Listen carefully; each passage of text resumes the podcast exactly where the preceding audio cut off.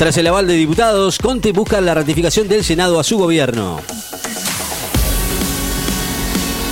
En su primer día como presidente, Biden propondrá regularizar a millones de indocumentados. El, el, demócrata planea presentar mañana, en su primer día como presidente de Estados Unidos, un proyecto de ley para regularizar a 11 millones de indocumentados que viven en el país en el término de 8 años, en un gran giro tras las duras políticas migratorias del gobierno de Donald Trump, informaron hoy medios estadounidenses. Pfizer demora la entrega de vacunas y retrasa la campaña de vacunación de Italia. La campaña contra el COVID, iniciada por Italia el pasado 27 de diciembre, va a sufrir esta semana importantes retrasos por la demora de la Pfizer en la entrega de su fármaco. El opositor ruso Navalny será juzgado por difamación a un veterano de la Segunda Guerra Mundial. El opositor Alexei Navalny, detenido el domingo en su regreso a Rusia, va a ser juzgado mañana por difamación a un veterano de la Segunda Guerra Mundial, informaron hoy sus abogados. Comienza la campaña de vacunación con la segunda dosis de la Sputnik V. Los trabajadores de la salud que fueron los primeros en recibir la vacuna el 29 de diciembre, cuando el país comenzó la campaña de vacunación contra el coronavirus, va a recibir a partir de hoy la segunda dosis al cumplirse los 21 días de la primera aplicación para completar su inmunización frente al COVID-19. Reportan algunos daños materiales en Mendoza después del sismo, el sismo que afectó la provincia de San Juan y se sintió anoche en Mendoza y otras provincias dejó efectos colaterales en este distrito cuyano, con 12 derrumbes menores, aunque sin víctimas, informó esta mañana Defensa Civil. Ya son 25 las réplicas del sismo de San Juan y van a alcanzar a Salta, Jujuy y La Rioja. Al menos 25 réplicas del sismo que en la madrugada conmocionó a San Juan se produjeron desde entonces en distintos puntos de la provincia, pero que también alcanzaron a Jujuy, Salta y La Rioja, informaron el Instituto Nacional de Previsión Sísmica, el IMPRES. ARBA instrumenta exención de hasta el 50% de ingresos brutos para contribuyentes afectados por la pandemia. La agencia, la ARBA, instrumentó la exención de unos 50% en el pago del impuesto sobre los ingresos brutos para favorecer a los contribuyentes que fueron más perjudicados por la pandemia. En Japón dicen que la vacunación no es un requisito indispensable para realizar los juegos.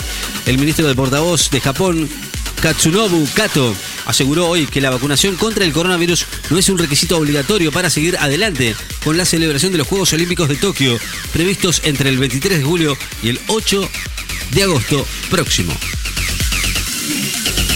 Prorrogan la intervención del INADI a cargo de Victoria Donda por 180 días. El gobierno prorrogó hoy por 180 días la intervención del Instituto Nacional contra la Discriminación, la Xenofobia y el Racismo a cargo de Victoria Donda.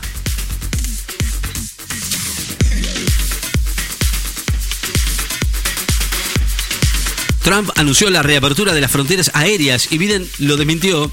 El presidente de Estados Unidos, Donald Trump, anunció hoy la reapertura de las fronteras aéreas con varios países a partir del 26 de enero e inmediatamente fue desmentido por la oficina de quien lo va a suceder a partir de este miércoles, el mandatario electo Joe Biden.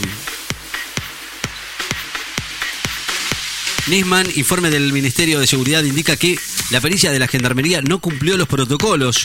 Un informe del Ministerio de Seguridad concluye que la pericia realizada por Gendarmería, que consideró que el fiscal Alberto Nisman fue asesinado, no observó los criterios y pautas resultantes del protocolo de actuación de la fuerza para la intervención en informes criminológicos en las escenas del crimen. Socorristas continúan las excavaciones para asistir a 22 mineros atrapados en una mina china desde hace nueve días. Los socorristas continúan hoy con las excavaciones de varios conductos nuevos para intentar acceder al lugar donde 22 mineros están atrapados hace nueve días después de una explosión en una mina de oro en China, mientras que 12 ya fueron localizadas a través de, una, de un canal perforado. Así lo indicaron fuentes oficiales. Biden elige un gabinete diverso con muchos funcionarios de la era Obama. El gabinete de Joe Biden es destacado como el más diverso de la historia del país, con la primera mujer nominada para ocupar la dirección del Tesoro y en primer latino para dirigir la seguridad nacional, un popurrí de de funcionarios y políticos del ala moderada y conservadora del partido, que esperan conseguir la ratificación del Senado. Najul reiteró que Juntos por el Cambio no va a asistir a la reunión con el ministro de Salud. La diputada radical por eh, Mendoza, que integra la Comisión de Salud de la Cámara Baja, reiteró hoy que Juntos por el Cambio no va a concurrir a la reunión con el ministro de Salud, Ginés González García, que va a realizar en el despacho del funcionario esta tarde para explicar los alcances de la vacuna del gobierno.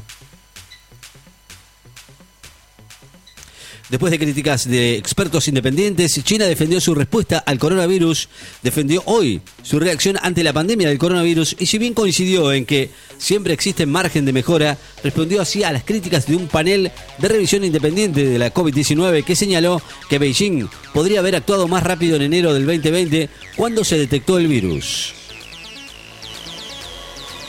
Mañana va a comenzar en Buenos Aires la campaña de vacunación contra la segunda dosis, con la segunda dosis de la Sputnik V. Los trabajadores de la salud de la provincia que fueron los primeros en recibir la vacuna Sputnik V el 29 de diciembre van a comenzar a recibir mañana la segunda dosis. Son dosis al cumplirse los 21 días desde la primera aplicación para completar su inmunización.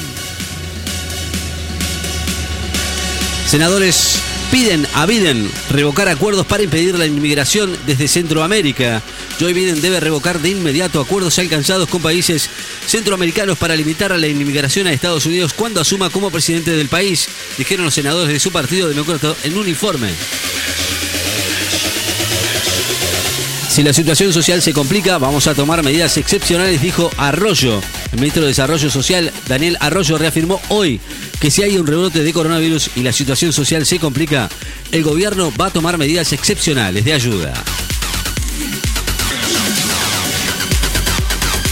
31 grados la temperatura actual en la ciudad de Nicochea, la sensación térmica 34, humedad 30%, vientos del oeste a 12 kilómetros en la hora. Noticias destacadas. En la FM. Estás informado.